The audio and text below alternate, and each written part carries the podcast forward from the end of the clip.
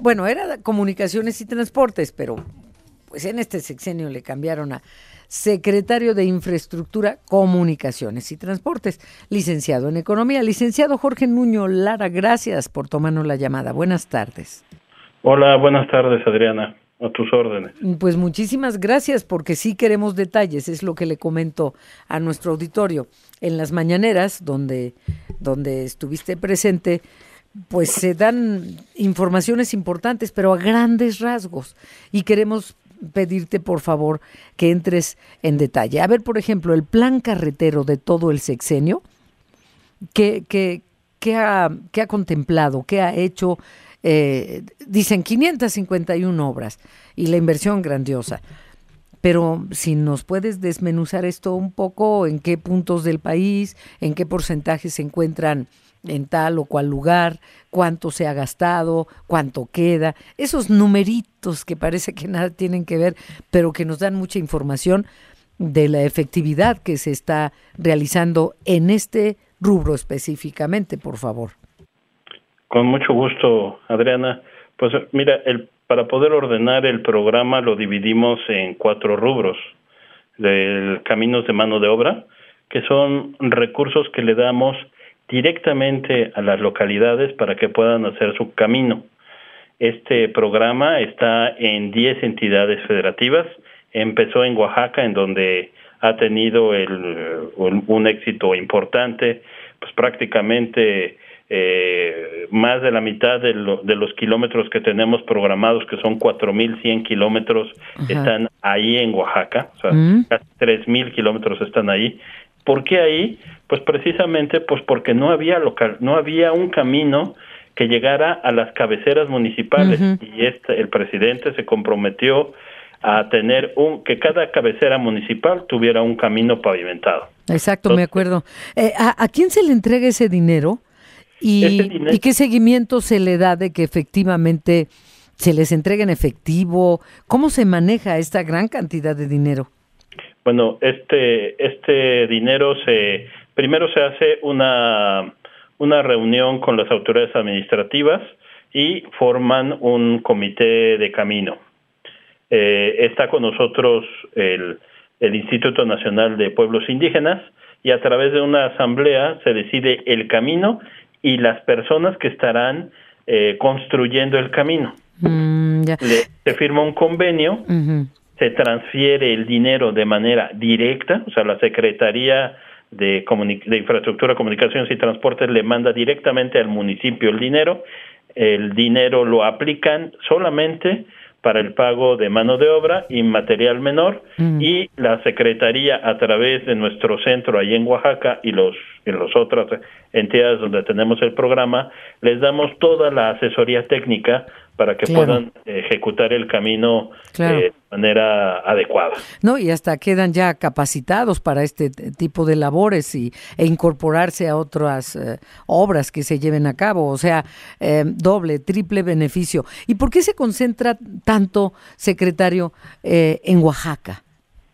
Pues mira, yo creo que hay una gran necesidad de conectividad en Oaxaca las, las localidades estaban muy, muy aisladas y comenzaban muchas de ellas a hacer hasta 10 horas desde donde estaban a la capital de Oaxaca.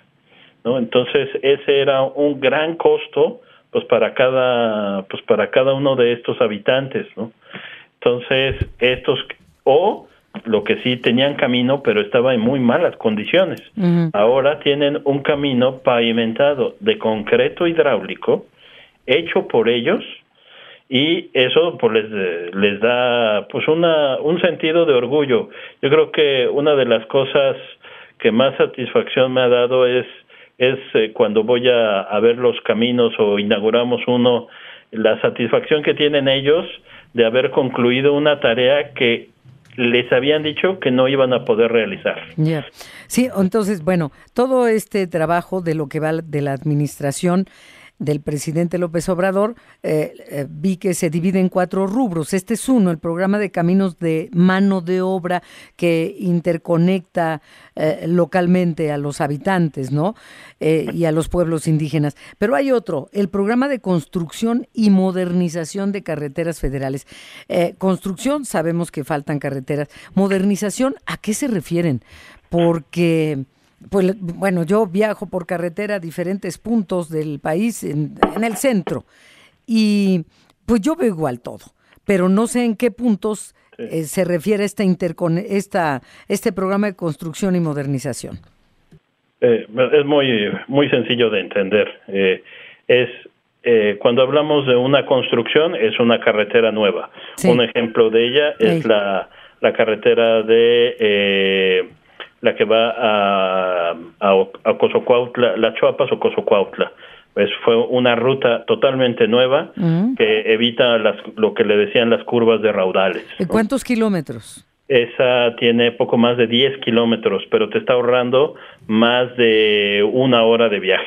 ¿Y en lo de modernización de carreteras, a qué se refiere la modernización? La modernización es cuando ya tienes una, una carretera y la vas a ampliar Ah. para hacerla un poco más, más ancha. Generalmente los carriles son de 350, entonces teníamos dos carriles de 350, o sea, 7 metros, y la, la ampliamos, pues por, entre más amplio esté, genera esta percepción de seguridad y también este, le permite hacer rebases más seguros, lo cual incrementa la velocidad eh, y también eh, permite viajar de forma más cómoda. Secretario, estoy conversando con el secretario Jorge Nuño Lara, secretario de Infraestructura, Comunicaciones y Transportes.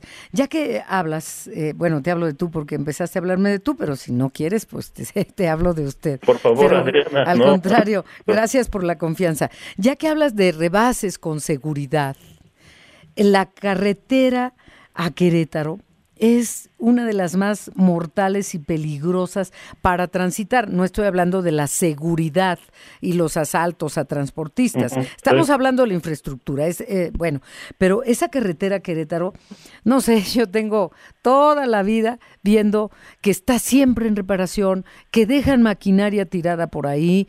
Este e, e, es, es un es un volado pretender cruzar esa carretera y llegar con vida.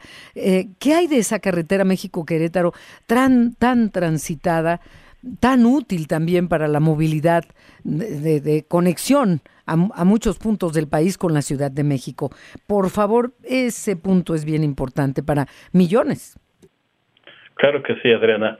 Bueno, ha sido una de las preocupaciones de la Secretaría de la Autopista México-Querétaro efectivamente tiene unas condiciones importantes de en donde se están mezclando pues automóviles de carga con automóviles eh, ligeros.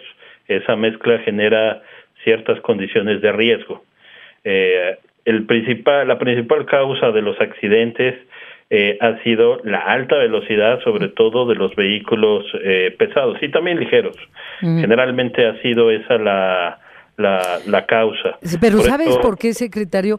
Perdón que te interrumpa, pero esa inseguridad también tiene mucho que ver con la irresponsabilidad de los transportistas, de las empresas y los mismos transportistas, de tener a gente sin la capacitación adecuada para manejar toneladas por las carreteras o de explotarlos y tenerse que drogar para, para pasarse horas en los caminos y, y ocurren tragedias. Ya el tema también de los caminos, camiones de doble remolque es una historia muy añeja que lamentablemente parece que tampoco en esta administración se pudo arreglar el tema. Pero, pero este, pero la falta de capacitación tiene mucho que ver, secretario Nuño Lara. Eh, yo creo que tienes toda la razón, Adriana, y por eso hemos estado hablando con las diferentes cámaras, ¿no? La Canacar, la Canapat, AMPAT, ¿no? Este, y eh, hemos llegado al acuerdo en el que ellos están comprometidos a, a que sus operarios estén en las mejores condiciones. Y nosotros también estamos imponiendo condiciones para los exámenes médicos pues un poco más estrictas, ¿no? de tal forma que podamos eh, tener pues operarios que estén en buenas condiciones de salud. Y capacitados, secretario. Pues, también capacitados, pero, mm, también tiene que ver con un, un tema importante de salud y además de infraestructura necesaria que, que se ha venido postergando. Por ejemplo, tener paradores seguros. Ahora tenemos un programa que, que difícilmente lo vamos a poder terminar en esta administración, pero queremos construir paradores seguros en ubicaciones donde se necesitan, pues para que los operarios puedan descansar, este, tomarse un baño, comer, ¿no? eh, Y este, adicionalmente, reforzar toda la parte de medicina preventiva en el transporte. Sí, sí, sí, sí, porque son muchas las tragedias que, que ocurren con regularidad en nuestras carreteras. Es un trabajo conjunto, ustedes con rigor también, porque sanciones importantes, etcétera. Estamos hablando de, las, de la seguridad de millones de mexicanos que nos movemos en carreteras. A ver, secretario, no sé si quieras agregar algo más, pero quisiera pasar a la pregunta de cuánto se ha invertido cuánto falta y será posible concluir lo planeado en esta administración y del dinero, cómo, cómo quedamos, pues. Eh, la inversión de todo el programa son 226 mil millones de pesos. Es aproximadamente 1.3% del PIB.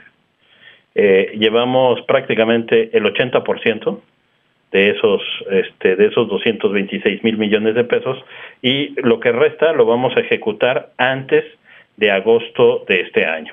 Ya nos faltan, sí nos faltan cosas importantes, pero tenemos un programa que nos dice que sí vamos en la ruta. ¿Qué, qué nos falta de cosas importantes? Por ejemplo, el puente Nichupté en, Cancún, mm. el, el, tramo de Real del Monte a Entronque Huasca en la carretera eh, Pachuca-Huejutla, que por cierto, ese iba a ser un tramo de cuota y lo hicimos libre de peaje y no solamente lo hicimos libre de peaje, sino que es el costo de ese proyecto era el doble de lo que nos está costando ahorita. Son cinco mil millones de pesos y eso fue gracias a un eh, a un eh, una optimización que hicimos en el proyecto ejecutivo y de que además estamos utilizando herramientas que, le, que son eh, de maquetas electrónicas, le decimos PIM, ¿no? que nos permiten pues eh, adecuar el, el alcance y ajustar los tiempos y los costos pues a lo que se necesita. Ya. Pues suena muy interesante todo lo que se ha logrado, pero ¿sí se alcanzará lo que falta en los meses siguientes? Este, sí, Adriana, incluso estamos poniendo en operación ahorita eh, dos, dos proyectos importantes, Acayuca en La Ventosa, que es el que va a conectar los dos puertos, Salina Cruz y Coatzacoalcos, estará lista en abril, y el 4 de febrero este, se inaugurará una carretera muy, muy esperada, que es la de Oaxaca a Puerto Escondido, que en lugar de hacer seis horas por la libre, ahora vas a poder hacer en esta autopista dos horas y media desde Oaxaca a Puerto Escondido. Fíjate, secretario, te agradecemos mucho. Mm, ya yo me quedaría platicando más tiempo contigo, pero sé que tienes otros compromisos y te agradezco que nos tomes la llamada.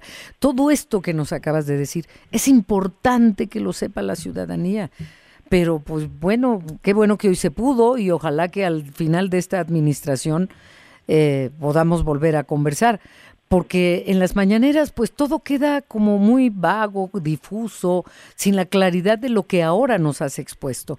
Por eso te agradezco que nos hayas tomado la comunicación, porque es información importante. ¿En qué se gasta nuestro dinero? ¿Dónde está invertido? ¿Qué es lo que se ha hecho? Todo esto es importante para el auditorio. Muchas gracias, Adriana. Pues mira, para dimensionar lo que estamos haciendo, son 8.120 kilómetros los que estamos haciendo de, estos caminos. ¿Cuántos? Es 8.120 kilómetros. Mm. Es como la distancia que, que, hay entre Chetumal y Alaska. Mm. Eh, bueno, digo, para que nos demos una idea, ¿no? Los 8.120 kilómetros. Pues, secretario, muchísimas gracias y feliz año. Adriana, cuando, cuando sea necesario. Incluso te propongo, el presidente le propuse que hiciéramos otro, otra exposición de los otros proyectos que tenemos y cuando tengamos esta, esta exposición en su conferencia de prensa, volvemos a platicar y este te expongo algunos otros temas de, de avances tanto en ferrocarriles como en aeropuertos que te... Mm, muy requete bien, no se diga más. Entonces, antes de que acabe esta administración, secretario, gracias y buenas tardes. Gracias, Adriana. Hasta luego, buenas tardes. Hasta luego, el licenciado Jorge Nuño Lara, secretario de Infraestructura, Comunicaciones y Transportes.